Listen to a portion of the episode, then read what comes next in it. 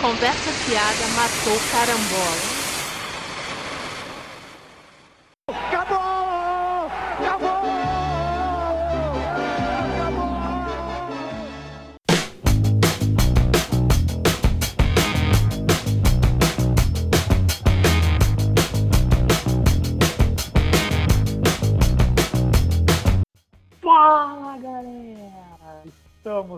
Começando mais uma edição do Conversa Fiada Matou Carambola, o CFC, o podcast do Cultura Pop RP. Eu sou o Marcos Eu sou a Adri. e hoje estamos recebendo aqui como convidado o Dré. E aí, de pessoal? De É volta uma- aqui depois de um longo tempo. Sim, sim. É, aliás, o último podcast que você participou foi o do Oscar, né? Ah, É, verdade. acho que sim. é. Ano que vem eu vou me organizar aí para aparecer mais vezes, além de voltar a escrever no blog também. É. E assim, Ah, do- esse, esse Ano que- 2021, 2020.1, né? Esse 2021 aí, continuação de 2020. Foi bravo. É, esse, esse 2020 meio que foi a nossa volta também. Que em 2019 a gente quase não gravou nada. Aí agora, esse ano, gravamos um pouco mais. E Estamos pretendendo em 2021 gravar mais. 2022. 2022 2021 é, tá esse é acabando. 2021 tá acabando. What year is this? Vocês, eu, é, eu já perdi a noção. Ah, Vocês Eu não sei mais eu tô. vocês escreveram um pouco e gravaram um pouco em 2020. Aí É, 2020, sim, sim. aí 2021 vocês retornaram, teve mais podcast, né, mais texto. E aí, aí 2022 dá continuidade. É, Pois é, mas você- esse por parte da Dri. inclusive. Ah, É, o, o Ah, Mark sim. andou aí no, em ato aí também de, de ter É. o- as postagens mais recentes. Estava parecendo que eu expulsei todo mundo, tomei o site pra mim. É tudo só meu agora. Mas, sim, sim. Vamos, agora no que vem, vamos voltar com tudo aí. Pelo menos vou escrever mais regularmente e também, sempre que possível, aparecer em algum podcast. é, aquele negócio de pandemia é, foi foda pra todo mundo. hein? É, esse ano, inclusive, até me faltou Sim. ânimo para fazer a pesquisa do CPR ao ar. Que a gente faz É, é, todo final de ano a gente faz as categorias lá da premiação e tal, mas esse ano. É porque você tem que a, repeti- a repetição né, do 2020, né? Aí Sim. também. Sim, totalmente. Talvez ano que vem aí fique mais animado aí com o discurso aí perdendo as próximas eleições. É, tomara, né? Espero. Vai ser um ano aí punk, né, cara? Vai. Essas eleições aí. Ah, cara, se 2018 já foi tenso, assim, pô, É. redes sociais insalubre, né? Esse ano aí também. A polarização. É, né? polarização entre um, um candidato sério e um fascista lá, É. escroto. Mas tem aí É. a terceira via. A terceira via, a terceira via é a mesma merda da via do Bolsonaro. Isso, a terceira via leva para o mesmo lugar. É, A terceira via, pô, é o candidato que estava no governo do Bolsonaro. né? Pô, show. Bom, mas na edição desse podcast aqui a gente vai tentar fazer uma retrospectivazinha aí com coisas que a gente assistiu ou viu esse ano e curtiu ou não, sem a obrigatoriedade de ser necessariamente desse ano. Uhum. Mas então vamos começar. Vamos começar falando de filme, né? Talvez começar falando. Vamos começar pelos piores. Ah, sim, pode ser. Sempre bom. Começar já falando É. mal, né? Que a gente gosta É. aqui, que é uma coisa de falar mal. É, aí depois a gente fala, faz um topzinho aí com os melhores aí que a gente assistiu. Mas então, quem quer começar? É, você que é o convidado, fale aí o, o, o, o que de ruim aí que você viu aí, é, e aquele filme que você acha que matou o cinema esse ano. É, eu né, vi bastante coisa ruim, né? Então, mas em. bastante coisa ruim. É, verdade. Eu vi, mas eu vi mais em streaming, né? Ou. É, no cinema não fui, né? Na verdade, né? Pô, cinema Mas- não volta não tão cedo. Mas. é, como né, a gente acaba vendo muita coisa em Ah, streaming, né? é. Por exemplo. Cinema Oi, hoje eu só falo. Cinema hoje também eu só falo assim que é coisa assim. Ah, eu fico assim, porque também eu não piso e nem vou pisar no cinema ainda com um bom tempo. Por exemplo, tem aí os, os filmes novos aí do Homem-Aranha, do Matrix, que não me levam ao cinema. Tô balançado com o novo filme do Hobbit Egg, que vai sair, né? Que de repente Ah, é. se o cinema da UF estiver funcionando ali, de repente eu posso até pensar, vai ser É, só em é. abril, já, já tomei três doses de vacina, Isso, isso. Talvez até em abril tenha uma quarta dose. É isso. Depois É. da terceira dose, é verdade. É, na terceira dose, aí se o Mais uma Cinearte dose. UF é claro que- pô, É, cara. Pô, é, assim, Então, aí vi bastante coisa assim em stream, né? E uma coisa ou outra que a gente pega. A gente ainda fala locadora do Jack Sparrow. Ah, tá sendo. Então, Ah, Hoje, hoje em dia eu falo até apenas locadora, que todo mundo É. sabe. isso, Ah, isso, tem uns aí que eu. Locadora, locadora mesmo não existe mais. É, exatamente. Então, para bom entendedor. né? Então, tem uns que eu peguei na locadora, mas vi bastante coisa nos streams, né? A Netflix teve bastante filme, né? Bastante lançamento, Hum. né? Vários bons, né? Inclusive, A teve maioria é alguns, um pior que o outro. teve alguns que eu não consegui ver ainda, mas uma maioria muito ruim, né? É, esse E ano vive, nesse final de ano, tá muito fraco, né? Porque eles lançam, eles costumavam assim no final do ano lançar muito filme com vistas ao Oscar. Isso, isso. E nesse nível, esse final de ano mesmo, só vi sair o Ataque dos Cães. O ataque Ah. dos cães, né? O Uhum. resto, tudo aqueles dramalhãozinho mesmo ali, tipo aquele especial da Sandra Bullock, que eu ainda não assisti. É, E- é, é. Aí vai sair agora o filminho do Adam McQuay, que é queridinho do Oscar. Isso, Ah. isso. Ah, É mas mais um daqueles filmes engraçaralho, né? cara? É, Filmes que diálogo espertinho, né? muita preguiça. É. E aí eu aí eu consegui né, assistir algumas coisas também na HBO Max, né? Porque é, dividindo né, o, a Sky aqui com a, com a gente eu tenho acesso né, à HBO Max Uhum. e a Ah. Disney Ah, e a aqui Di- em casa, aqui em casa a gente cancelou a TV a cabo e pegou também o, o Aí HBO.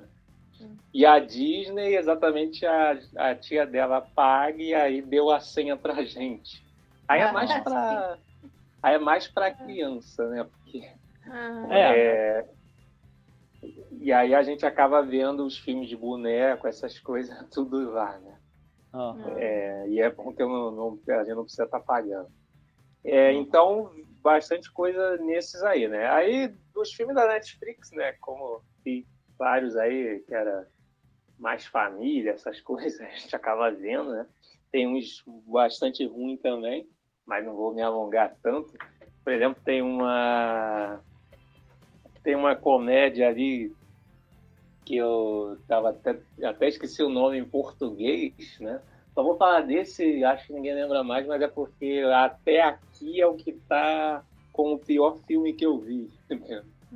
Pelo menos olhando a lista aqui da, da net, uhum. da, do Letterboxd, que é o que é um filme, uma comédia, né, com a Melissa Marcati e a Octavia Spence. Um lá, ah, Thunder Force. Pô, essa aí eu vi o pôster e não tive coragem.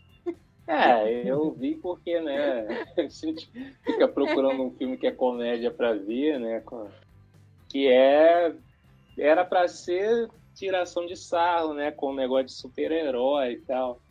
Mas é, o filme não consegue né, botar uma, umas piadas legal, basicamente uhum. é outro veículo para a Melissa Marcati fazer os mesmos personagens dela, né? Uhum. Xingando pra caramba e tal. A mesma coisa que ela faz em outros filmes, que em outros filmes, né, de graça, funcionou, mas nesse não. E também, é, assim, não tem o filme assim, não tem nada né, parece que queria fazer graça só em cima do, do personagem e de tudo. Aí, ao mesmo tempo que era para ser comédia, o filme não consegue botar, por exemplo, né, em, em, vez de fazer uma comédia louca logo, né, com essa coisa de herói, não, é, é para ser engraçado, mas ao mesmo tempo é, tem o negócio de ir atrás do bandido que matou a família, sei lá, da outra, que não sei o quê. Aí, aí o final parece que é um filme sério, né? Estão atrás do, dos vilões e, né? Então, ou seja, é um filme que era para fazer graça e não, e não faz. Aí se entrou na como o pior que eu vi esse ano. Aí só tô comentando esse, né, só por isso, porque acho que ninguém mais lembra disso. E aí tem, é, teve outros. Oi? Eu não lembrava. Pois é. E teve outros, né, de, escolhido para ver assim na Netflix, que nem vale comentar. Mas aí só para comentar um outro que eu achei muito ruim também e que foi mais visto assim, é o filme do Mortal Kombat, né? Ah, ah sim. É, esse, é. esse foi um dos piores que eu vi. Exatamente. Do que os outros estão aqui na minha lista, aí é outros também que ninguém vai lembrar, nem adianta falar, mas que foi mais falado e tal, esse é o primeiro que aparece na minha. E é e conseguiu ser pior que aquele lá de trás, né, do o filme com o Crystal Pelamis de Hayden continua sendo o melhor Mortal Kombat que teve. Ah, o. Pô, ah, o. O Cristal Pelanca é, é bacaninha. Ainda é bacaninha, não é exatamente. Não é até um filmaço, mas é um filme bacana, ainda assisto de boa. Isso. E, e eu acho ainda melhor assistir o Mortal Kombat Aniquilação do que esse novo. Pelo menos o ah, é verdade. com tosco que diverte. Sim, sim, verdade. Esse aí, né, novamente, o que acontece em vários filmes de, atualmente, né, que tenta dar uma profundidade, né, a um negócio que não tem profundidade. Né? Cara, pô, você vai ver o filme do Mortal Kombat e não tem né, o combate mortal, né?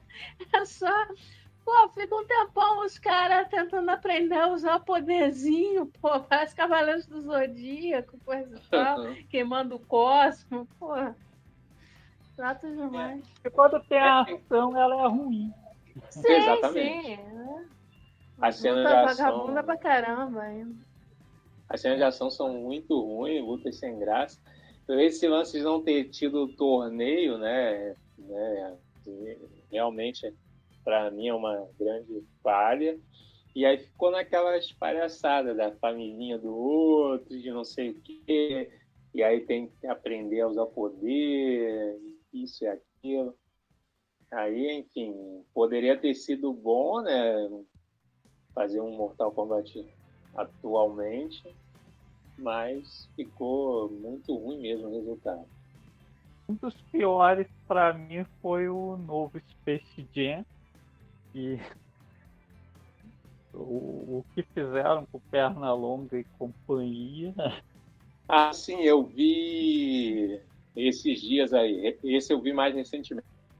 Cara, assim, é, o, o original já não acho grandes coisas. Mas esse conseguiu ser pior ainda. Pô, o que foi aquela coisa de jogando um monte de referências só pra. Ah, olha aqui. O... Nossa, se, se Chuck Jones já não gostou do original, esse novo, então, sinceramente. Enfim, diversão passa longe ali. Sim, não, não conseguiu em nada trazer algum espírito, pelo menos, do, dos originais, né? Do é, eu, eu acho que só se diverte com aquilo mesmo quem nunca assistiu Scraps. Porque né, o primeiro filme né, era diretamente direcionado para criança, né? Então ele é bobinho e tal. Agora esse novo, ele é direcionado por nerdola, né? Que é o filme feito de referência, não sei o quê ficava reconhecendo personagens de filme que fez uma pontinha e tal. E aí também aquele CZ horroroso ali. Que... Sim, nossa. O... Também, muito quando bom. eles Quando eles viram. Deixa tudo Pers... dark ali. É, todo escuro o filme. E quando eles viram personagem digital, pô, o Pernalonga parece até uma toalha velha. Achei muito ruim aquilo. Bom, aí o, os meus, né, exatamente né, o que estava segurando aí a lanterna, né, no, a bosta mais fedida do ano era o Space Jam mesmo, né? Então eu vou falar de outro que foi o Venom, né? Ah, o Venom, a segunda continua, a segunda parte conseguiu ser tão ruim quanto a primeira. Sim, se manteve é. o nível da, da franquia, né? Sim, sim. Pô, é tão horrível o nível, quanto é, continua nivelado por baixo. Pô, é. Eu não sei como tem uma galera aí que consegue, mas nossa, não tem graça nenhuma. É, eles tentam, né, fazer fazer humor, né, e tal, mas pô, é horrível, só piada constrangedora. É, inclusive eu discordo de quem fala que o Venom é um filme tão ruim que fica bom. Não é, ele é só um filme ruim mesmo. Porque um filme ruim. filme ruim que fica bom são aqueles filmes que o cara não tem a mínima noção do que está fazendo, acha que está fazendo uma grande obra de arte e resulta assim numa grande obra de arte do humor involuntário. Então, para mim, esse filme ruim, tão ruim que fica bom, é coisa assim, tipo, ah, Samurai Cop, Deadly Prey, Cinderela Baiana. O Venom não, o Venom é a mesma questão ali dos filmes antigos do Quarteto Fantástico. Os caras estão tentando ser engraçados. É proposital. É, eles tentam fazer a graça, só que não tem talento para isso. Aí, pô, umas piadas constrangedoras, um elenco isso. que também não tem time cômico nenhum. Um filme de super-herói que para mim é tão ruim que fica bom realmente é o Demolidor com o Ben Affleck. É, ah, é esse realmente. Porque, é, porque... Tanto que a gente voltou a ver depois e o, o continua divertindo, porque Não, pô, por isso, é tão ruim que diverte. Sim. Porque ele é levado a sério e acaba ficando algumas cenas engraçadas e tal, mas essa não era a intenção. Agora o Venom não, o Venom tem a intenção de ser engraçadinho, é. tem a intenção de se fingir de filme ruim, de dizer é, que ele... nós somos um filme ruim. É. E nessa questão da graça, eles queriam emular um pouco Deadpool, né? Sim, sim, sim é, Mas, eles foram nessa vibe. Só que é, são muito ruins mesmo, chance. porque, pô, eu nem acho Deadpool né, nenhuma maravilha, mas, pô, pelo menos tem umas piadinhas legal e tal. Né? O Reynolds é gaiato, né? O Tom Hardy não dá. Não, ah, pô, Tom Hardy não tem time cômico nenhum, pô, nossa. Não tem, não tem. Tom Hardy e a Michelle Williams no nenhum time cômico, assim. Então é só constrangimento mesmo. Dá é. até vergonha alheia, assim, as cenas. É, eu acho, inclusive, que Venom podia ser filmado como um episódio de The Office, com eles de vez em quando assim, olhando pra câmera. É, é devia, que, que realmente. É, talvez a única graça possível nesses filmes do Venom seja exatamente a, a vergonha alheia, né? Que você Sim. sente com o Tom Hardy e a Michelle Williams tentando fazer graça. Sim. Aí o que falta ali é um personagem tipo Jim do The Office, que de vez em quando dá uma olhada para a câmera. É. é. Bom, vamos para os melhores, então, aí, os filmes que a gente mais gostou, é, então. Vamos, vamos falar de coisa boa. Bons. Vamos falar de coisa boa. E aí, Dré, o que você gostou aí? Bom, eu gostei, né, também. Como eu falei, né, fui vendo algumas coisas aí no, no stream, né, e desde o início é, vendo também uma coisa ou outra da locadora, mas até da locadora eu peguei pouco esse ano. Né? Mais um, né, para começar falando, não é nem que eu tenha achado melhor do ano e tal, nada disso. Mais um que eu assisti, né, no início, né, que foi lançado esse ano. E é filme pipoca, assim, que eu acho que agradou, foi exatamente o Godzilla vs Kong, né? É, não, uhum. é, Até que enfim o filme é bom, né?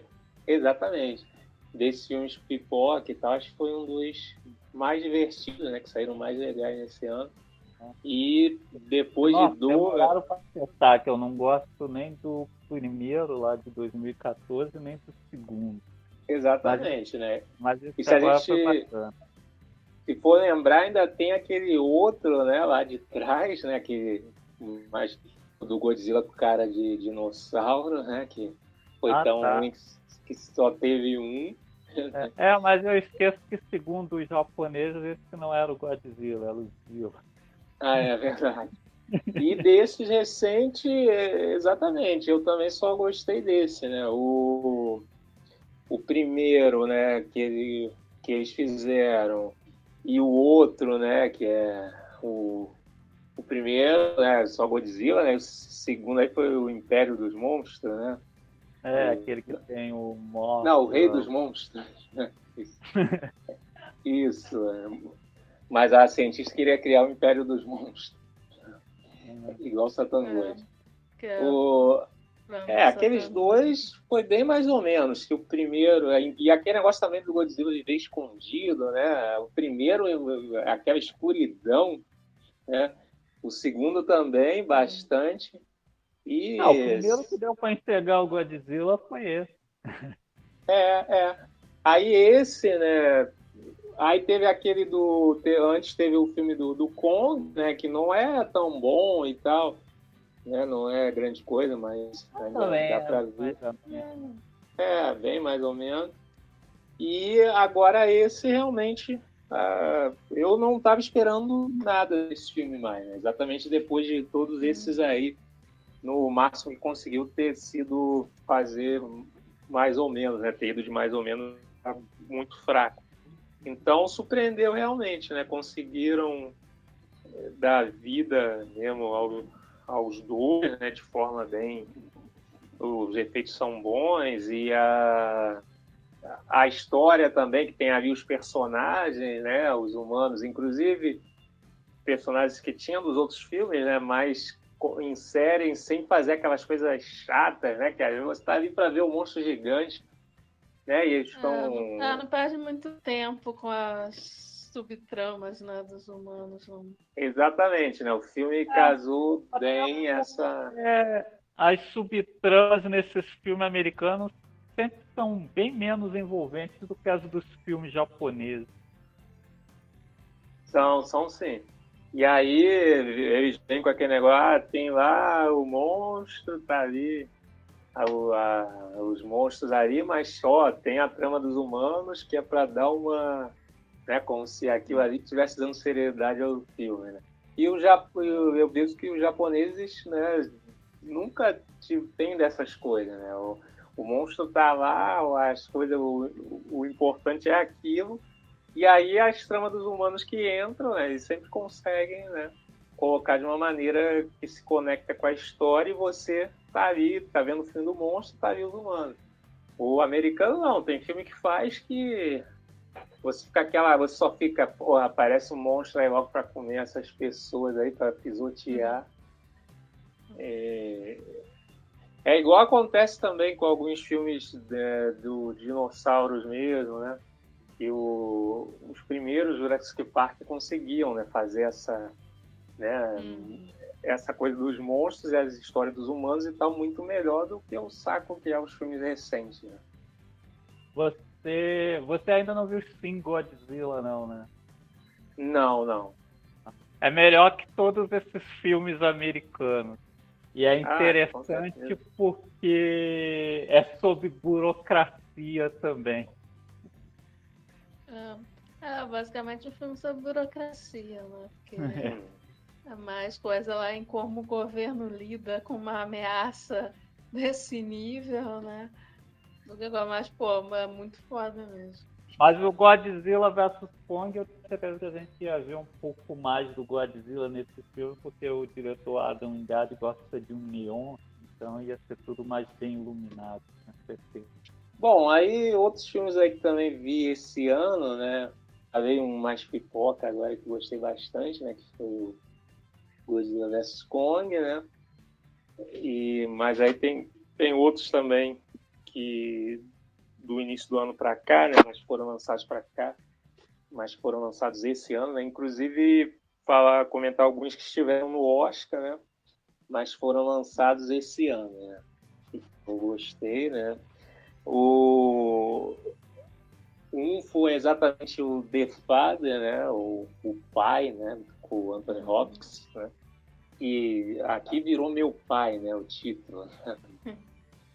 Não sei bem porquê, mas né, esse foi os que eu mais gostei esse ano, né? A atuação do Anthony Hopkins, obviamente. A gente já falou bastante no, no podcast, né, do, sobre o Oscar teve aquela cerimônia toda né, do, do Oscar que foram deixar o melhor ator final, né, o, o erro lá da produção do Steven Soderbergh, né, porque dando como certo que é o Oscar póstumo para o Cedric Bowling. Mas é, aí acabou que foi com o Anthony Hopkins, que já tinha avisado que não ia na cerimônia e tal. E você vendo o filme, né? Esse Oscar mais do que merecido, né? O filme é exatamente em cima da, da interpretação dele, né? Fazendo o homem já, né? Estágio avançado de Alzheimer e a relação dele, né? Com a filha, né?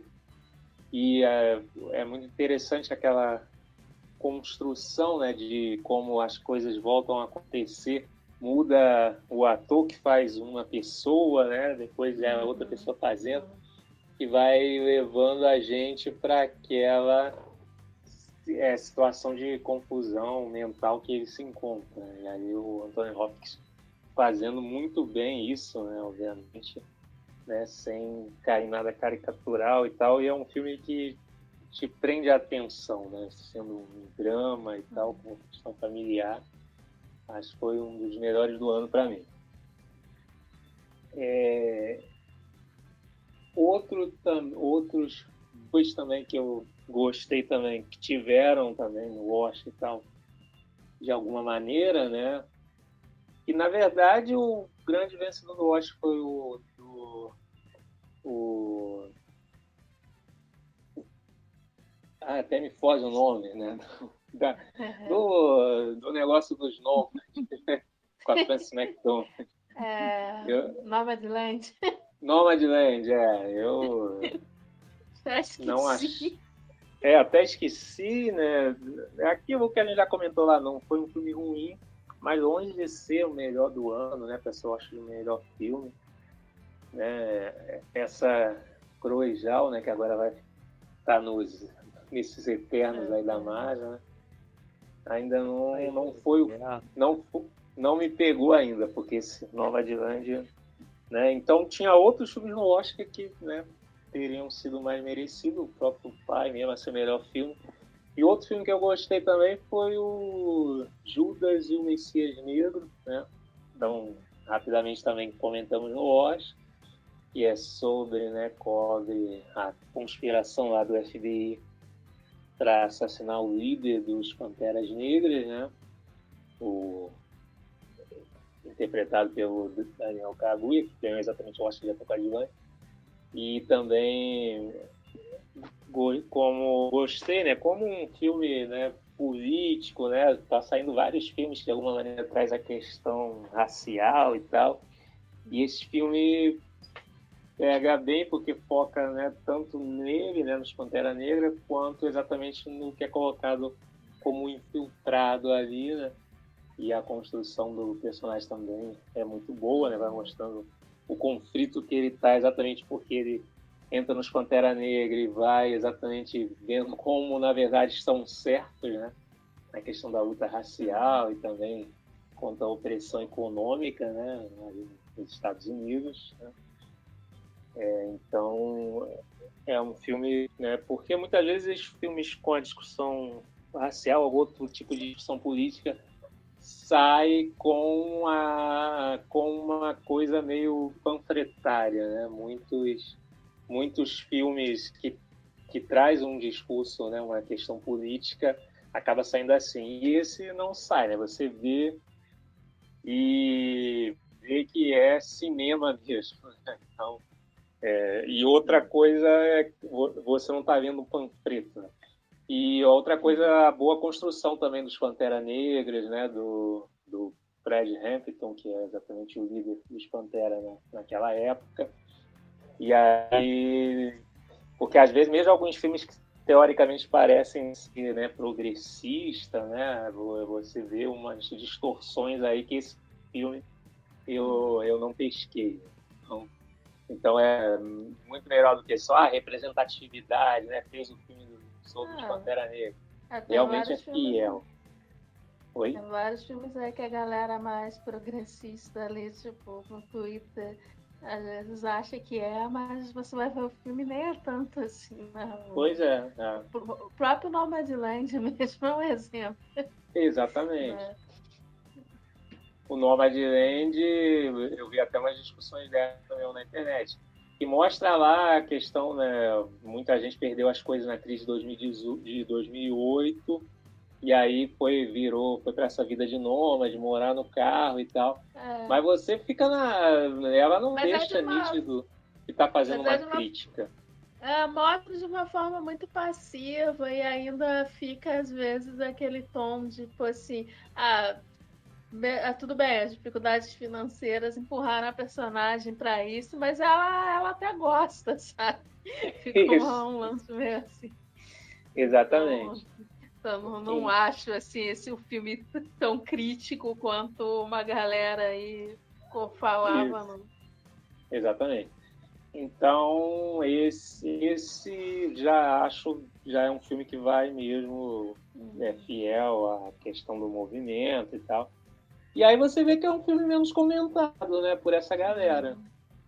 Uhum. Pô, o pessoal fala mais de Green Book e essas coisas do que do que de um filme assim. uma parada mais fácil, né? E que é esses filmes, assim, bonitinho, que dá aquela sensação de que, pô, o racismo foi resolvido, sabe? É. é. E outro filme, e fechando outro filme exatamente nessa pegada, né, de, de da, da questão racial, da questão política, que também teve presente no, no Oscar, né, foi Uma Noite em Miami. E esse, inclusive, foi bastante negligenciado no Oscar, né, que concorreu uhum. a categorias. Também é, é baseado né, numa, numa peça, né, assim como o pai, né? E ambos é, é bom que né, você é baseado numa peça, mas a construção, né, você não, não parece estar vendo um teatro filmado. E é, foi a estreia na direção né, da Regina King, né? E o filme cobre lá né, um encontro né, do, do X né, com o Mohamed Ali, né, o cantor Sam Cooke, né, e o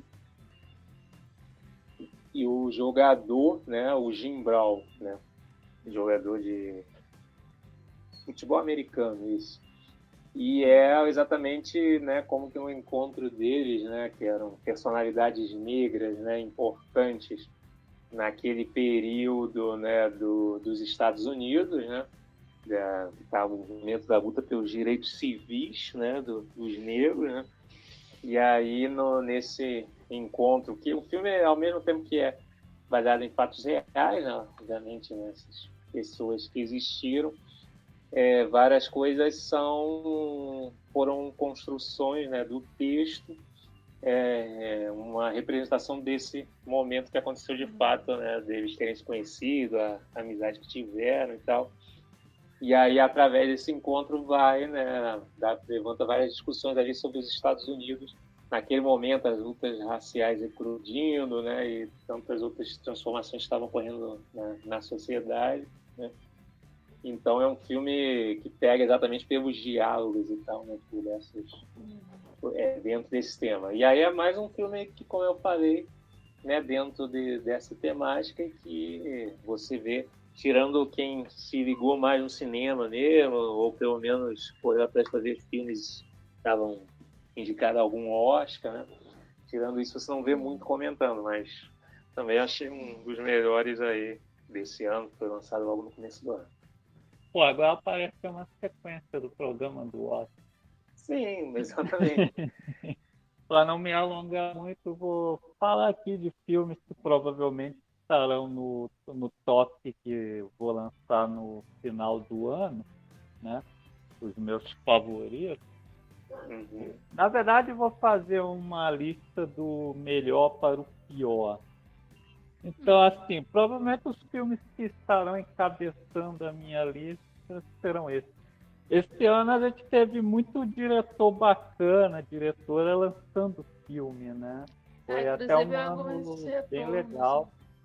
É, tivemos aí o, o novo do Paul Schrader, que eu gostei muito. É, é legal, né, que antes ele teve o Post Reformed, então acho assim que, pelo visto, até ele está em forma total. Que o, o... é um filmar. E... O, o Post Raider, na qualidade do, dos filmes dele, vem junto assim, quanto mais maluco ele lá nas redes sociais, melhor os filmes. É, e, pô, o, e o Oscar Isaac, né? Que, pô, a gente vê assim em, Star Wars, Duna. E é nesse filme que a gente vê o quanto o cara é um puta ator, né? Um dos melhores sim, da nova sim. geração. É, pô, é muito sim, legal ver um filme assim que aproveite, né, o talento do cara, né? Porque, é. pô, esses, esses blockbusters aí não não estão sabendo aproveitar. É.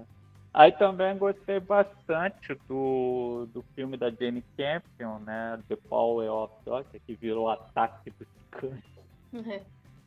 É. Pô, ela dirigiu há um tempão, né? Acho que desde 2000 e 2009, uma coisa assim aí. É, muito tempo. Tá de volta.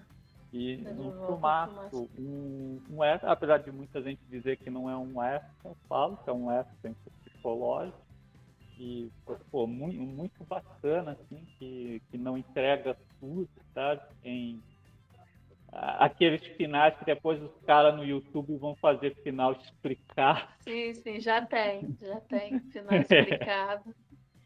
é, Tinha certeza que teria. Sim. É, é que realmente, né? O filme. É, daqueles filmes são sutis, né? Não não tem. É, é muito legal assim ver esse tipo de filme, né? Porque se você ficar só nos blockbusters, né? A galera fica acostumada com, com o filme todo mastigado, né? Que o personagem fica explicando o seu próprio psicológico, né? Pro, né? É, botei, isso tem que estar nos diálogos, né? Aí é muito foda ver. É. assim, que é. O, o que é personagem sutil, tem né? problemas psicológicos é terapeuta ao mesmo tempo. É, é um fica se explicando, né? Então, igual, então, pô, é legal ver. Igual na série do Demolidor também. É. é, essas séries da Marvel Netflix era tudo assim. Aí é legal ver, pô, um filme assim, né? Com, com sutileza. É. E também na, pô, a mão mesmo assim que o que o Oscar Isaac né, no The Case Fountain também tem o Benedict Cumberbatch também, né? Porque você fica vendo só Doutor Estranho, e tal, e até esquece que também é um ator foda. Ah, eu gosto muito também do Anete, o musical do Léo Cara, que hum. também é assim, um, um, coisa linda. O Verhoeven também não decepcionou, o Benedito é, é filmar. Né?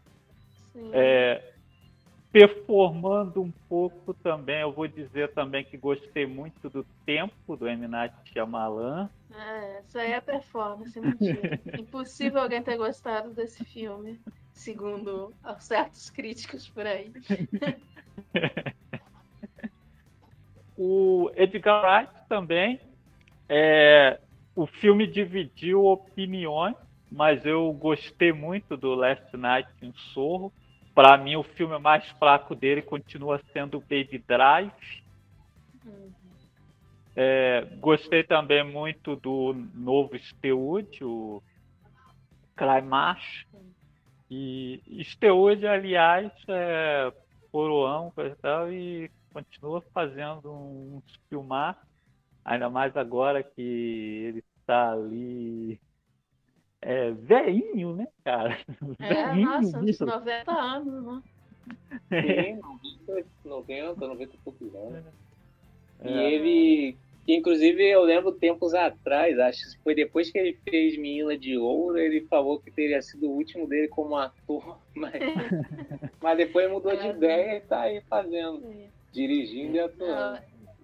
É, poxa, é, mas além da direção dele, que é pô, sempre sensível, né? Assim, pode, eu acho que pode ter uma bela atuação também. Né? Até gostaria que o Oscar e tal lembrasse do Steus como ator também, né? Aham. Uhum. 2021 também foi o ano em que eu finalmente gostei de um filme dirigido pelo James Wan, que é o Maligno, que é um terror bem divertido. É... O Ridley Scott também fez um filme bom. Esqueço qual foi o último é... filme bom do Ridley Scott que eu tinha assistido, acho que foi Perdido em Marte. Esse é... último duelo. Acho que sim. É, filmar também teve o Paul W.S. Anderson, né? Saiu aí dos Resident Evil, mas aí com a Mila Jovovich, uma nova adaptação de videogame, o Monster Hunter, que é bem divertido. Ainda também gostei do Titanic, e da diretora do, do Hall, né? A hum. Júlia do Conal. E é, é, é, bem bacana também. E daí teve vários outros, assim, filmes bem, ah. bem legais. O... Esse alocador trabalhou bastante. Assim, é. trazendo, trazendo o melhor do cinema. é. é, o, o Another Round. É... Pô, aquele faroeste que saiu na Netflix com Idris Elba. Sim, sim, inclusive pouco Isso, comentado, né? Vingança e Castigo. Né? King, mas é. Eu vi, acabei de ver aí. também. É. É. Que é bem legal, legal, também. Também saiu alguns filmes assim no estilo John Wick, né? Só que esperados por mulheres. Eu achei bem legal, o Gunpowder Milkshake, com a Karen Gillan e, e, e mais a Lena Headey e Carla Gugino, uhum. bem divertido. Também a Olga Kurilenko tem um filme na Netflix, A Sentinela, que é um, um filme de ação bem violento, bem, bem legal. Também passou nos cinemas esse ano, mas eu peguei na locadora, que ele é de 2019, A Mensageira, que é uma espécie de estranha sem nome. Também uhum. assim uma, uma, uma ação bem legal. Assim, você está acostumado a ver filme assim da Viúva Negra, uhum. e aí pô, você vê um filme de ação mesmo onde as pessoas se quebram mesmo. É bem legal. Aliás, né? até nem sabia, mas ela estava no elenco da Viúva Negra, né? Sim, o dinheiro mais fácil que ela ganhou esse né? ano. É, foi, foi mal aproveitada pra gente que tá vendo o filme, né? Mas para ela, obviamente, foi um dinheiro não, mais fácil. Só não foi mais fácil porque ela só não foi mais fácil porque ela tem que passar pela maquiagem, né? Porque ela postou foto lá no Instagram e ah, realmente é. teve maquiagem, que eu pensei até que era digital, né? as, né, as cicatrizes e tal. Se não é. fosse a maquiagem, seria o dinheiro mais fácil, assim mesmo. É. Mas aí, mas aí são esses os filmes que certamente estarão encabeçando o meu top. É, o, é. o meu. Nossa, passou um avião aqui. Um avião, eu não consegui ouvir eu mesma falando. é, Aqui é, é espaço meu... aéreo. É, agora, como tá naqueles episódios lá do Simpson, né, tá passando na casa dos povos. Não é assim, não, agora é direto.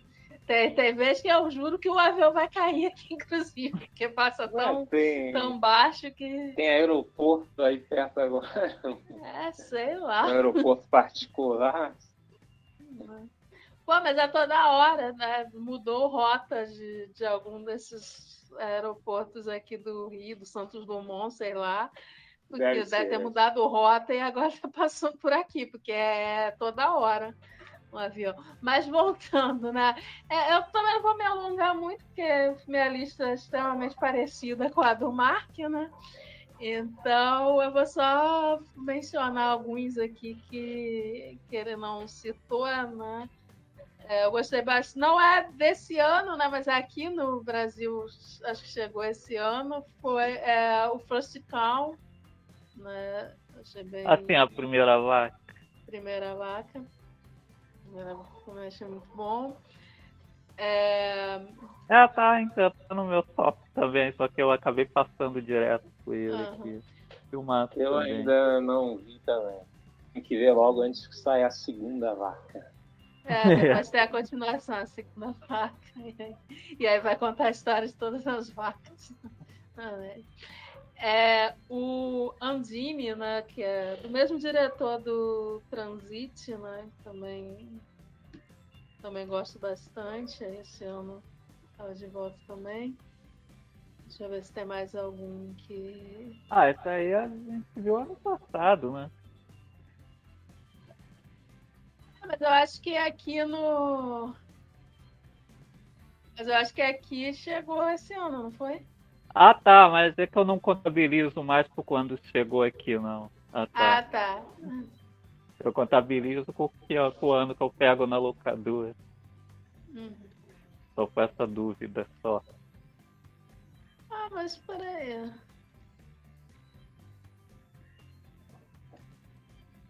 Só um momentinho. É, depois eu vejo, mas para mim que tinha, sido, que tinha sido no início desse ano, sim, que a gente viu, mas enfim. É, Me lembro, não. Eu, depois eu confirmo que agora eu tô com preguiça de ir lá no diário olhar, mas eu tenho para mim que foi no início desse ano. Bom, esse ano né, eu participei lá do Talent Plus 2021, né, que é um projeto lá do Festival do Rio e, e, tem outros festivais também, Festival de Berlim, que é um programa de incentivo, incentivo só não é de dinheiro não, tá? Incentivo só mesmo para críticos, né, novos críticos e tal. Aí eu participei lá e assisti algumas, alguns filmes e alguns curtas lá no, no Festival do Rio, né? ah, é, interrompendo, segundo o Letterboxd, eu assisti em 23 de fevereiro de 2021. Ah, é porque foi no início do ano, você já está até achando que foi, que é. foi a era atrás. É, é a confusão é. do tempo. É. Vou até colocar ele na lista. Mas aí, voltando, aí assisti alguns curtas e filmes lá no, no, Festival do Rio, né? Aí só destacar um curta aqui do diretor Felipe Quadra, chamado Quando o Tempo de Lembrar Bastou, que eu gostei bastante. Né? Um filme sobre luto e tal, e bem bonito mesmo, assim. É, não quero parecer aqueles perfis né, de Twitter que fica fotografia, não sei o quê, mas, mas sim a fotografia é muito a, bonita mesmo, muito bem. Muito bem filmado, bem montado mesmo. Eu espero que o, o diretor faça ainda. Ele é bem, bem jovem, bem, mas só tem acho que algum um outro curta no currículo. Espero que em breve faça algum longa e tal, e continue é, dirigindo. É, e aí o filme também curti bastante o filme Os Primeiros Soldados do diretor Rodrigo de Oliveira, né, que é um filme sobre os, as primeiras, primeiras vítimas da AIDS no Brasil, né? É, também muito bem feito também. Né? É, acho que é isso. Aí no resto, de resto é o que os filmes aí que o Mark já citou, que eu gostei bastante também. Então é isso. Séries eu realmente não acompanho nada assim que saiu no ano. Não. A, até porque eu tenho a mania de esperar um pouco, né? Ver assim se o negócio fica bom por várias temporadas, né? E às vezes tem série assim que eu acompanhei em momento real, né? E não foi tão legal, né? Tipo Game of Thrones. É, é verdade. Sim, sim. Você é. fica não. decepcionado. Não, eu acho até engraçado, né? Porque às vezes eu fico acompanhando ali o pessoal no Twitter, né? Que que acompanha as séries, aí tem uns que eu acho muito engraçado. Tipo, toda série da Marvel é assim. Chega o primeiro episódio, aí tem uma galera. Não, é, pô, muito boa. Gostei muito, não sei o que eu acho. Aí, pô, você dá algumas semanas, aí pronto, já começa a galera a reclamar. Então é até esse problema mesmo. Então, série desse ano mesmo, eu só vi a minissérie da Netflix né, do Mike Flanagan, Missa da Meia-Noite. eu sou um grande fã do Mike Flanagan, né, diretor assim de filme de horror assim, da atualidade, é o meu favorito. Então todas as minisséries que ele lança na Netflix. É, esse é um dos melhores contratos que a Netflix sonhou em fazer, assim, é. porque então, eu gostei de todas as minisséries, Mansão Rio, Mansão Bright, teve uma galera aí que não curtiu muito, mas eu gostei bastante também, e, e principalmente o Mista da Meia-Noite, que até foi bem, bem recebida, e realmente, assim, das três, a minha favorita, que é o melhor filme baseado numa história de Stephen King que não é uma história do Stephen King. É, exatamente. Você vê assim, pô, é muita vibe Stephen King mesmo, só que não é baseado. Mas tem, tem muita vibe mesmo, né? Fanático religioso, monstro e tal, cidadezinha, bem. bem é. cara mesmo do King. É. Você lembra muito aquela coisa de Castle Rock, Fora isso, só só a HBO Max vendo umas séries antigas da HBO. E de 2021 também estou acompanhando no YouTube, né? Ah, o Tokusatsu Ultraman Krieger. E prestigiando a Tsuburaya, que esse ano eles começaram a botar a legenda em português, disponibilizar a legenda em português para a série. Então você acompanha ao mesmo tempo que no Japão. Uhum. E, por exemplo, é algo assim que a Toei Company chupa Toei, né? Ah, a Toei Company não faz. É, é. Tsuburaya vai ganhar estrelinha dourada de bom comportamento. Toei, Toei é muito. Toei não ganha, não, que é preguiçosa. Toei é muito preguiçosa. É. Não legenda nada naquela merda. Criou o canal Tokusatsu World. O World deles é só o Japão, porque não tem legenda, pô. Não tem nada, não tem nem inglês, não tem nem legenda em inglês, pô. É. Pô, e olha que lá eles falam bastante inglês, né? E inclusive outro, pessoas de outros países acabam tendo um acesso mais fácil por isso. Aí eles nem para facilitar, botar pelo menos em inglês. É. é, exatamente. Ali na Tsuburaya mesmo tem várias séries também que tem legenda em inglês, aí você pode usar tradução automática. É. Só que aí eles devem ter visto assim, né, pelo próprio coisa do canal mesmo, os países, né, que mais assistem e tal, e aí agora na, nessa série desse ano até botar na legendinha lá, né? É. Bom, continuando no papo de série, meu caro, eu quero te perguntar se você chegou a, a acompanhar aí o, a série Cowboy Bebop não, eu não vi nem maior, episódio. O maior flop do ano, né, cara? Sim, eu vi o eu vi o trailer e achei assim, porra, cara, a coisa mais genérica do mundo. Pegaram, né, e transformaram um negócio daquelas coisas bem batidas, com aqueles diálogos espertinhos, e aí eu falei, cara, vou, não vou nem começar, vou, até porque, pô, tô com um monte de coisa para ver mesmo atrasado. E uhum. não, aí vi um negócio que eu já imaginei que não ia ser bom. Aí a esperar exatamente vocês darem seu parecer e fora as críticas para ele. E aí eu vi que eu já fui até cancelado. Sim. Cara, eu eu tô revendo o anime, né? Que pelo menos você viu pra isso. O anime agora tá na Netflix. Aí tô vendo aí com sim, qualidade sim. de imagem. E assisti o primeiro episódio, uhum.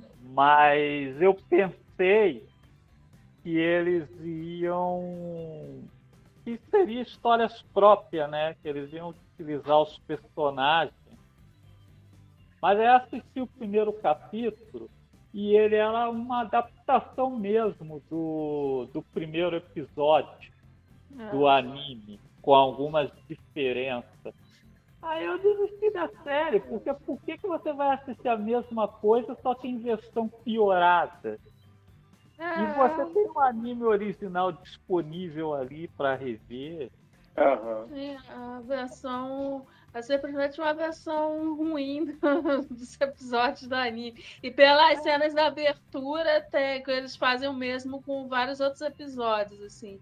Que pelas imagens assim, da abertura já dá para identificar que não ah. todos os episódios, mas que eles usaram outros. Então, assim, para mim não tem razão de ser.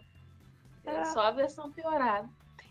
E aí... É algo que você já viu aí com umas interpretações ruins, porque tá todo mundo interpretando como se estivesse num anime exagerado, coisa que Cowboy Bebop é. nem é. É, eu não entendi. O, o Cowboy Bebop nem é assim. Aí, tipo assim, tá realmente você vê que o tom, assim, das atuações, né, é aquela coisa bem exagerada.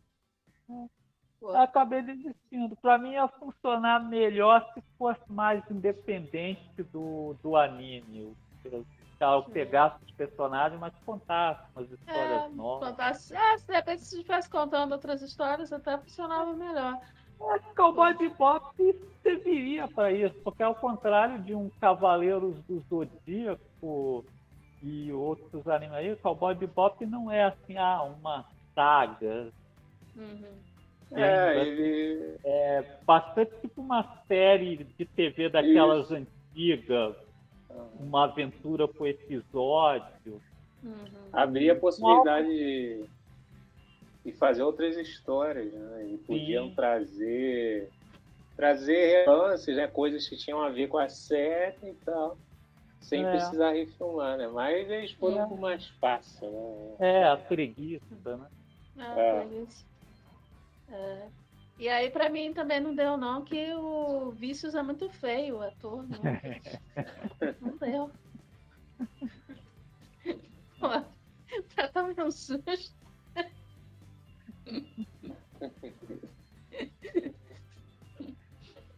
Aí também na Netflix também teve aquele desenho novo do He-Man, né? Produzido pelo Kevin Smith. Até estreou a segunda parte agora, mas ainda não assisti não. Aí, tem tempo, né? Mas vou ver aí ainda em algum momento. Hum. Mas vi a primeira fase, a primeira fase eu até curti. Aí vou voltar, né? Esperando que não aconteça o mesmo que aconteceu quando saiu do Cavaleiro do Zodíaco. Eu até curti a primeira fase também, aí a segunda foi horrorosa. É. é, eu ia ver esse do Cavaleiro do Zodíaco. Mas aí você já falou que a segunda era horrível, aí eu não. Bom, é, continuando no negócio de séries, filmes, assim, esse ano também foi finalmente a despedida de Daniel Craig do filme de 007. Aleluia. Isso. Amém. Tava na hora. Ah, gente, é, tem uma galera aí que gosta, sei, mas sinto muito, mas Nunca engoli o Craig. Nossa, só Cassino Royale só, depois. É, começa isso assim, né? Eu já eu não engulo muito ele de James Bond, pra mim ele não tem nada a ver, assim. Né? Não, não, não, tem aquele senso de humor, né? Não tem aquele charme e tal. Mas assim, pra completar, eu também acho os filmes bem caídos, né? Eu só gosto mesmo do Cassino Royale. O resto é tudo assim, é mais ou menos. Eu, eu gosto muito do Cassino Royale. Aí ainda é. gosto do Quanto Pistola, porque tem a Olga Sullivan. E ela aparece no filme todo. Agora o restante lá, Skyfall, Spec, esse novo, acho muito chatinho. Também, cara, também. É, ainda mais que. Eu até tá gosto falando... de Sada para pedição, mas. ah, ele e aí esse cara também no filme, no filme novo é tudo inimigo da diversão, pô. Os filmes Sim. muito modorrentos. É, e o. E Você até entende porque que a personagem da Ana de Armas aparece só durante sete minutos. Porque se ela aparecesse ali na fase do Pierce Brosnan e tal, ok, ela, o personagem é ali para as fases anteriores. Agora ali ela é uma personagem divertida, então não sei como usar ela nesse filme que é inimigo da pessoa. Sim, é, eu espero que, inclusive, nos próximos, né, o próximo filme, contratem um diretor que não seja inimigo da diversão e é. podem até trazer essa personagem de volta, né? Pra sim, sim, como fizer o Coain na nos filmes do, né? Que é, sim, foi do Percy Brosnan pro filme do Daniel Craig. Ah, porque, pô. Ah, é uns filmes muito, muito modorrentos, né? Porque... Ah, depois ainda você tem que ler os caras dizendo que esse filme foi, que esse filme foi ousado, só porque morre um personagem importante. Nossa, cara, não, não tem nem comparação com o 007 a Serviço de Combate que foi feito lá em 1969. É, exatamente. Ali sim uma ousadia. Ah, esses filmes, os filmes do Craig, né, eles tentam, né, a gente quando chegar né, no podcast do do 007, né, quando a gente concluir aí da franquia, a gente vai falar mais, né? Mas esse, esses filmes do Craig, eles tentam ser, né, como a Serviço Secreto de Sua Majestade, é, né? É gozado que eu revi até os filmes do Roger Moore e tô com a maior preguiça de rever os filmes do Craig para fazer pode ser. Ah, sim, sim. Mas é que os filmes são chatos, né? O, a fase do Roger Moore ainda é sem noção, né? O, os do Roger Moore, mesmo aqueles mais caídos, é, pelo menos é sem noção, né? Agora os do Craig são só chatinhos, com exceção ali do Cassino Royale e tal. É tudo muito chatinho, né? E aí ele, eles tentam, né, esse, esse crime aí do Serviço Secreto de Sua Majestade, né? Os do Timothy Dalton também, né? Que tem esse, Uhum. esse viés mais dramático e tal. Mas, mas é só chato mesmo, porque eles esquecem a parte da, da aventura, da espionagem, sabe? Diversão. Eles Não esquecem. consegue, né? Mas é. É, não consegue. Bom, mas então agora vamos falar de música. Hum. Começa você aí, Dri. Fala aí, aí do, do que você ouviu esse ano, que você curtiu É, aí. eu ouvi- Você que é nosso especialista em música. Hum, Pô, tão mal. É, ah, muitos álbuns esse ano, né? Como todo ano. Aí o que eu separei aqui que eu achei bem legal. é, talvez o meu preferido do, do ano, né? O, o da Pop, né? O Frux, né? Que Ah, é o sim. quarto álbum da Pop, que nossa, pô, a mistura que ela já fazia antes, né? Pô, de pop, rock, metal, né? Mas eu acho bem bacana, porque assim, cada vez mais você vê que ela ah, tomou as rédeas da própria carreira, né? A Pop ela tem uma história meio complicada aí com o cara que, digamos assim, ajudou a criar né, a, a figura, e tipo assim, ela meio que era um personagem, né? É, e agora você vê uma maturidade e, e que realmente ah, tem uma artista ali, né? Não é só não é só uma garota interpretando ali uma personagem da garota esquisita e tal, né? Então esse Ah. álbum é muito bom mesmo. Esse, é, esse álbum é muito bom. Que, que inclusive falando, né, assim, de álbum de garoto cantando rock, assim, esse ano foi interessante, né, que antes aí tivemos o lançamento aí da queridinha aí da Olivia Rodrigo, né? Hum. Aí depois eu vi o, o da filha do Will Smith, que também é bacaninha, né? Sim, Aí eu sim, pensei, ela- pô, é bacaninha assim, porra, mas aí depois a Pop lançou esse e não teve jeito. É, que é o melhor. É Mas é aquilo, né? Só o, o pessoal comenta mesmo as modinhas aí do ano e É. tal. As queridinhas aí da grava, das gravadoras e tal, né? É. Eu gostei também do da Billie Eilish, né? O Happier Than Ever, que é o segundo álbum dela. Continua a mesma coisa assim do primeiro, né? Aquele, aquela mistura de eletrônico, soul, até um pouco de bossa nova, né? E eu acho legal, né? Porque a, exatamente porque a Billie Eilish é, né, dessas artistas pop assim, mais populares agora, né? Digamos assim, queridinha também das gravadora, etc. né? Mas só que é, só que nela eu vejo assim mais, uma coisa mais autoral, né? E não uma, uma imagem tão construída assim, né? Como, como outras artistas, né? Eu digo que em muito tempo, assim, essa é.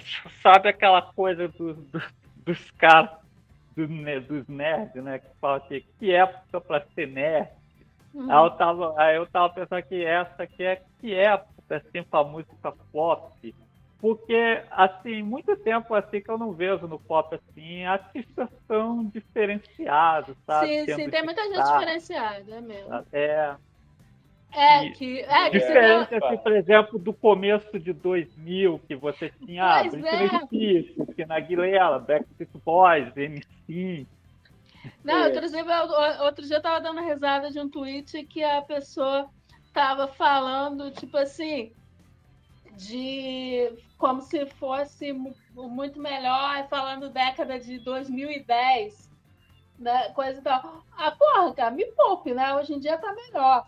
Porque ali pro 2010 tá, podia ter algumas coisas legais assim no pop, tipo, eu sempre gostei da Rihanna, né, Beyoncé, É, etc. porque... Mas, pô, é, hoje em dia tem muito mais gente diferenciada fazendo coisa legal É, assim. porque tem uma galera aí que virou moda na internet falar esse negócio que década passada era melhor, que agora né? é não sei o quê. O pessoal tem é. saudade da época que era adolescente e aí fica levando isso pro... todos que... os campos, né? A gente que brincava, né, com pessoas mais velhas que falavam, né, ah, a época lá atrás era melhor e tudo. Aí hoje em dia você tem gente cada vez mais nova falando isso.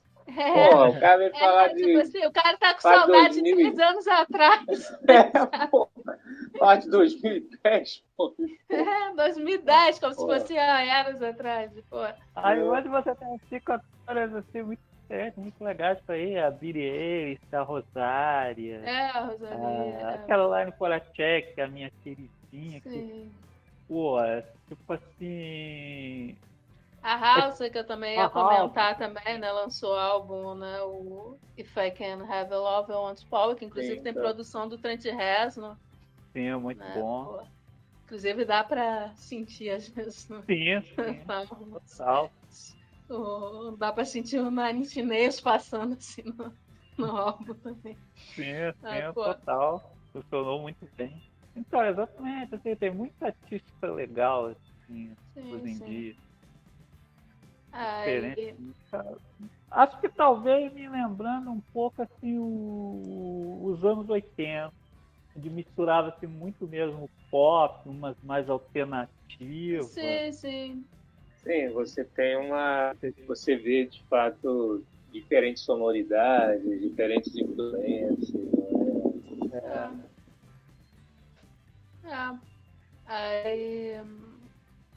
Ah, porque, na, por exemplo, né, falando só também, a Lana Del Rey também lançou até dois álbuns também, né? Gostei dos dois também. E também, né, é outra artista que em outros anos, né, se fosse lá nos anos 90, estava mais relegada ao circuito alternativo, né? Como a Tori Amos, por exemplo né? Aham. E hoje, e hoje não, tem um status, né? É, bem mais conhecido. Também é uma artista legal, né? Exatamente por isso, né? Porque como ela atinge um público mais amplo, né? Tem uma parte assim do público que eu acho que gosta, mas mesmo assim não entende muito bem a, a proposta, né? Aí fica às vezes cobrando, né? Tipo, clipes mais elaborados, né? Uma coisa mais diva pop, né? Mas ela não, não cede, né? Assim, ela continua fazendo do jeito dela, né? Mas, mas aí falando na Tori Amos, ela também lançou um álbum novo também, o Ocean to Ocean. Também é bem legal. Já vinha de um hiato também, aí acho o último dela era de 2017. E aí, meu, cara, o que você ouviu aí de, de novo aí? uma É, de que música eu nova fui- aí que você curte? Ah, então, de que eu fui tem ouvido coisa nova que eu vi no seu, na sua retrospectiva do Spotify. É, sim, só que essa do Spotify é um pouco mistura, né? Então tem coisa que eu ouvi, mas que não necessariamente foi é, desse ano e tal, né? Mas eu que eu ouvi, curti, inclusive vários aí que a Bri falou, né? Eu cheguei a ouvir, né? E teve, e, e teve outras coisas interessantes. Por exemplo, mais aqui no final do ano, né? Teve um álbum de rap que eu gostei bastante, que foi o do Don L. Ah, ouvi E também. isso, né? Que já, né, um pouco conhecido, né, na, na cena rap, né, no, no rap nacional, né? E lançou esse, esse novo álbum aí no, no final do ano, né? Aí ouvi ele todo, né? E é um rap né, bem né, contestador mesmo, né? Coloca o Dom L é o rapper comunista, né? Exatamente. E traz essa pegada mesmo de se colocar, se posicionar politicamente mesmo nessa linha mais comunista, né? E é interessante porque é, a gente vê né, outros artistas do rap, né? Que são, é lógico que são, continuam sendo fundamentais, né? Que fazem um ótimo trabalho, como o, o Emicida, por exemplo. É... Só que quando já fica mais conhecido, né? Já aparece mais na sim, mídia. Sim, caras como o Emicida, o Jonga, coisa e tal, são... Isso Claro que continuam sendo fundamentais, né? mas às vezes tem umas músicas que resvalam, resvalam muito naqueles papos de se validar pela grana que conseguiu, sabe? Que isso, é uma coisa que isso. tem também muito lá nos Estados Unidos, coisa e tal. E isso. não sempre, mas eles também têm umas músicas que meio que vai para esse lado, né? Então, é. Isso. Então, é, o disco dele, inclusive, foi lançado, né? várias é, pessoas né, na internet, né? Houve um bafafá com o lançamento, né? Estava sendo aguardado, é roteiro para I Knows, se é que estou pronunciando certo, volume 2 é o nome do álbum, né? E, e vem exatamente do, do rap da cena independente e tal e com essa pegada política que é bastante importante nesses tempos de hoje. Né? E nas músicas, né? obviamente, muita coisa falando da atualidade nesses tempos aí que, que uhum. vivemos, né? E a gente sente uma carência mesmo de ver aquilo que a gente chamava, né? sempre chamou de música de protesto, né? e que faz falta né? aparecer. E o rap é obviamente um, um veículo importante para esse tipo de música. É, aí outra outro álbum que eu vi esse ano, mas aí não é novo, né? Mas que é sempre bom falar que a gente é fã, que é o Garbage, né?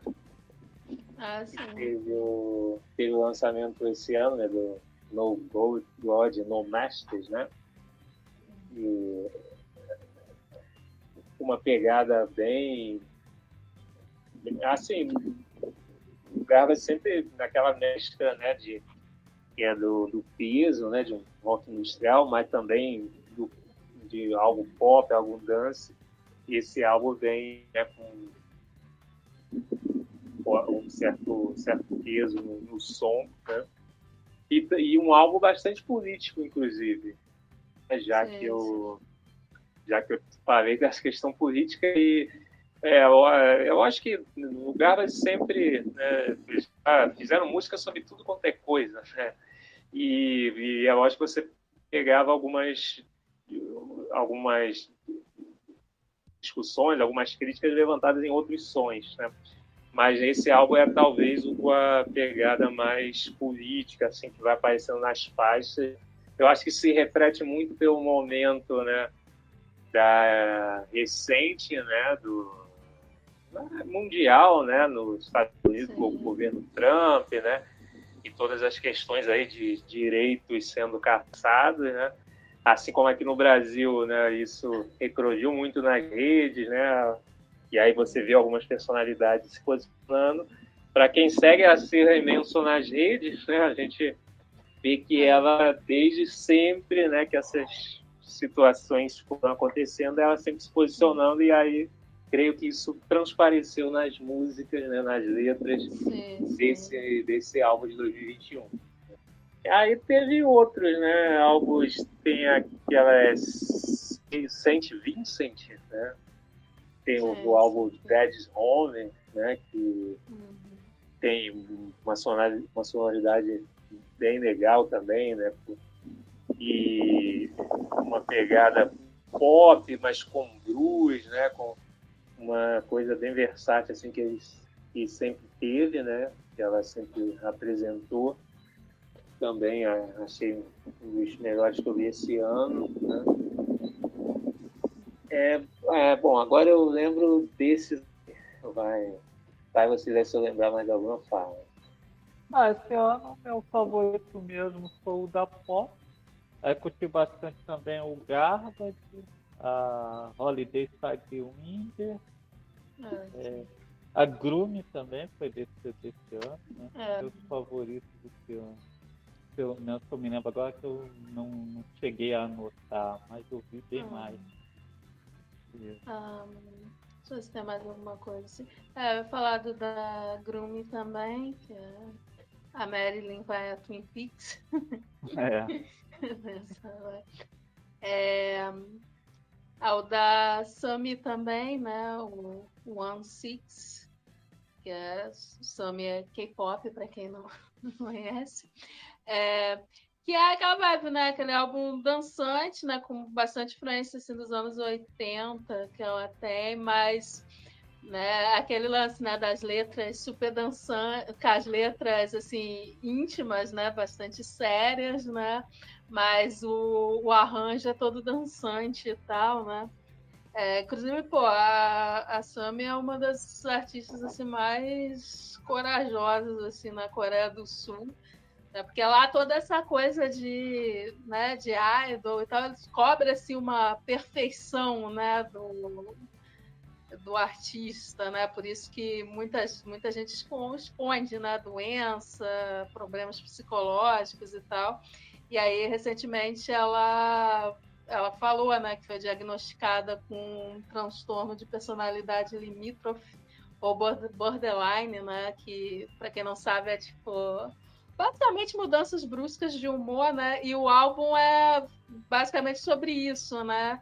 Sobre. Ah, muitas vezes ser vista como louca, como egoísta e tal. Então tem uma, umas letras bem sérias, assim, na verdade, mas é todo dançante. Aí também teve a Iggy Azalea, né, que lançou, pelo menos por, por enquanto, né, por, por um tempo, o seu último álbum, né, o The End a, a Era, né, que ela anunciou a sua aposentadoria, ou pelo menos um hiato, né, porque ela decidiu focar aí que ela teve filho recentemente e tal, e aí decidiu ficar aí um tempo só compondo para outros, outros artistas, né não vai lançar nada. Inclusive, ela já avisou que a gente também não vai saber para que artistas que ela compôs, porque ela vai assinar só com pseudônimo mesmo. Então, então né? É, mas, mas, pô, é um álbum. Né? A Igazela, eu nem sei por que, que ela tem tanto rei, tantos haters. Não, não sei muito bem, mas eu acho bem legal, assim, desse rap, dessas cantoras de rap mais. Ah, mais comerciais, né? Digamos assim, né? Eu acho uma das mais legais. Também sempre com, é... com letras autorais. Então... Sim, eu acho que... Exato. Às vezes a pessoa consegue ver por causa da personalidade. Sabe? Sim, sim. É, eu acho que ela. Forte, aí. Sim, ela é. É, eu acho isso também, né? Ela usa muito ali o Twitter e tem assim um senso de humor. Eu acho que de repente a galera às vezes não entende muito bem o, o humor e tal, e aí é. É, acha que é grosseria e etc. É. Né? É as pessoas reiterizam de bobeira também. É, é, verdade, é verdade. Né? Não precisa de muito para o é pessoal odiar hoje em dia. É. Ainda mais no meio, nesse meio de música pop, é cada um defendendo Isso. a sua diva. É, é, o pessoal fica uns malucos aí defendendo, e aí ataca a gente assim por Sim. nada e tal. Música pop, os fãs de música pop sempre teve muito isso. E agora a gente vê isso em outras coisas, né? Sim, em outra... Sim, Oi? sim, com Até em stream. Agora. É, ah, é verdade. É verdade. O fã da é. Netflix quanto o fã da HBO Max. Não, é. O fã de empresa Não, é, é, a pior coisa o, que tem. O fã das grandes corporações, isso é demais. sim, sim. Fã de empresa é a pior coisa que tem. É, aí pra fã fechar, também gostei. É. É, os caras ficam ali defendendo a empresa, parece até que tá recebendo algum dinheiro. Tem. Não, não recebeu nada. É, é isso. Ah, pra, só para fechar aqui, também gostei bastante do da Jussara Massal, o Delta Estácio Bruce, né? Que é, é uma mistura lá de, de eletrônico, várias músicas que falam sobre racismo, ancestralidade, e, e a Jussara Massal é uma baita compositora, assim. Também merecia mais reconhecimento, mas enfim. Acho que basicamente é isso e tal. Eu vou fazer um postzinho com comentando mais dos, dos álbuns lá no CPR, mas é isso. Vamos lançar esse podcast e no site ainda vai ter o post com os álbuns que é a favorita da Dri aí durante o ano.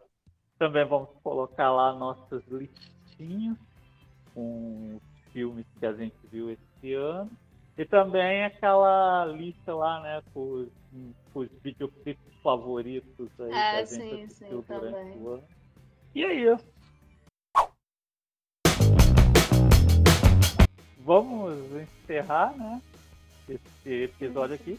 É o nosso último podcast último podcast lançado esse ano. Ano que vem tem mais. Pretendemos até fazer mais. É, planos para muito mais. Eu espero poder participar de mais. Sim, sim, sim é, inclusive. Se quiserem me convidar. Não, com certeza a gente tem vários aí que estamos planejando a sua participação aí. É. Tem um aí que a gente vai fazer ano que vem aí, falar sobre falar aí sobre uns filmes aí e vamos precisar da sua participação. Sim, sim. Pretendemos outro... contar com outros convidados também. Sim, sim, outros convidados. Show, show. Né? A gente está prometendo há tempo, mas acabou não rolando, mas ano que vem. As perspectivas para 2022, né? 2022, né? Agora vai ser 2022, né? Estamos em Isso, 2022. As, as perspectivas para 2022 estão boas, estão boas. Vamos sim, sim, vai ter mais podcasts. Gente... Sim, com certeza. É, é, porque, sabe como é que é, né? Tudo deu errado no governo Bolsonaro, né? Aí... É. Até o podcast ficou mais devagar. Bom, mas é como eu estava dizendo, as perspectivas para 2021 estão boas. What year is this? Vamos acreditar. Isso aí. Vai tudo melhorar. Mas, minha cara Adri, onde as pessoas podem encontrar os nossos podcasts? Em toda parte, em toda parte. É, a gente está nas principais plataformas aí de podcast, né? Apple, Amazon, é, Spotify. É, e claro, né, vocês encontram a gente diretamente no site culturapopperigor.com.br. Meu caro André, quero agradecer muito a sua participação. Nada, eu que agradeço aí mais uma vez. Sempre possível estarei aí. É, esperamos contar mesmo suas participações em outros programas ano que vem. E para finalizar essa edição do podcast, desejar aí um feliz ano novo para todos os nossos ouvintes. Ano que vem, estamos de volta. Um abraço. Valeu. Fui.